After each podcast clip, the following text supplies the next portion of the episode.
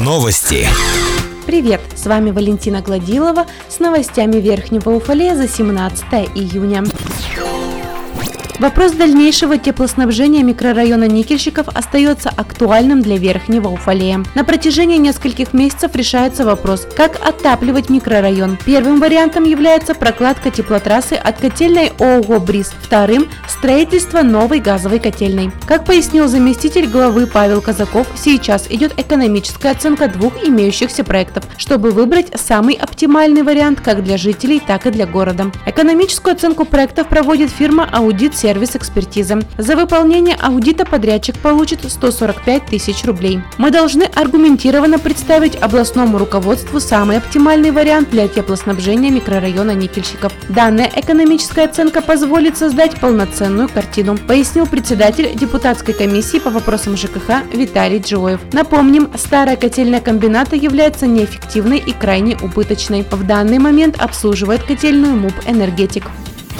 Активность клещей на территории Верхнего Уфалея набирает обороты. По данным Центра гигиены и эпидемиологии округа на 17 июня жертвами опасных насекомых стали 174 уфалейца. В числе пострадавших 35 детей и двое подростков. Отметим, с начала сезона за помощью к медикам обратились уже 8900 укушенных клещами южноуральцев, в том числе 2334 ребенка. Из них 3 человека заболели энцефалитом. Специалисты в 2021 году из исследовали более 6 тысяч клещей на присутствие различных инфекций. Из них подавляющее большинство, почти 30%, инфицированы боррелиями, 1% вирусом клещевого энцефалита, 3% моноцитарным эрлихиозом и 1% гранулоцитарным анаплазмозом человека.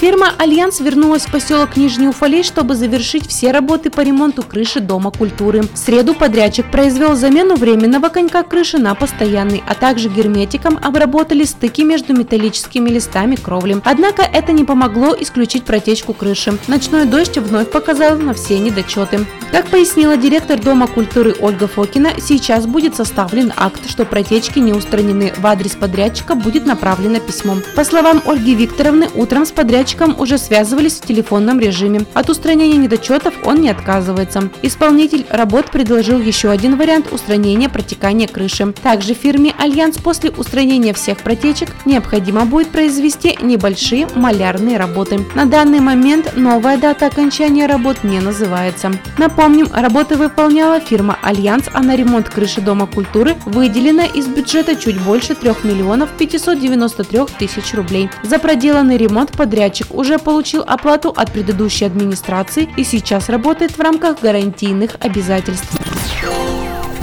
Наш выпуск завершен. С вами была Валентина Гладилова, Уфалей информбюро. Хорошего дня!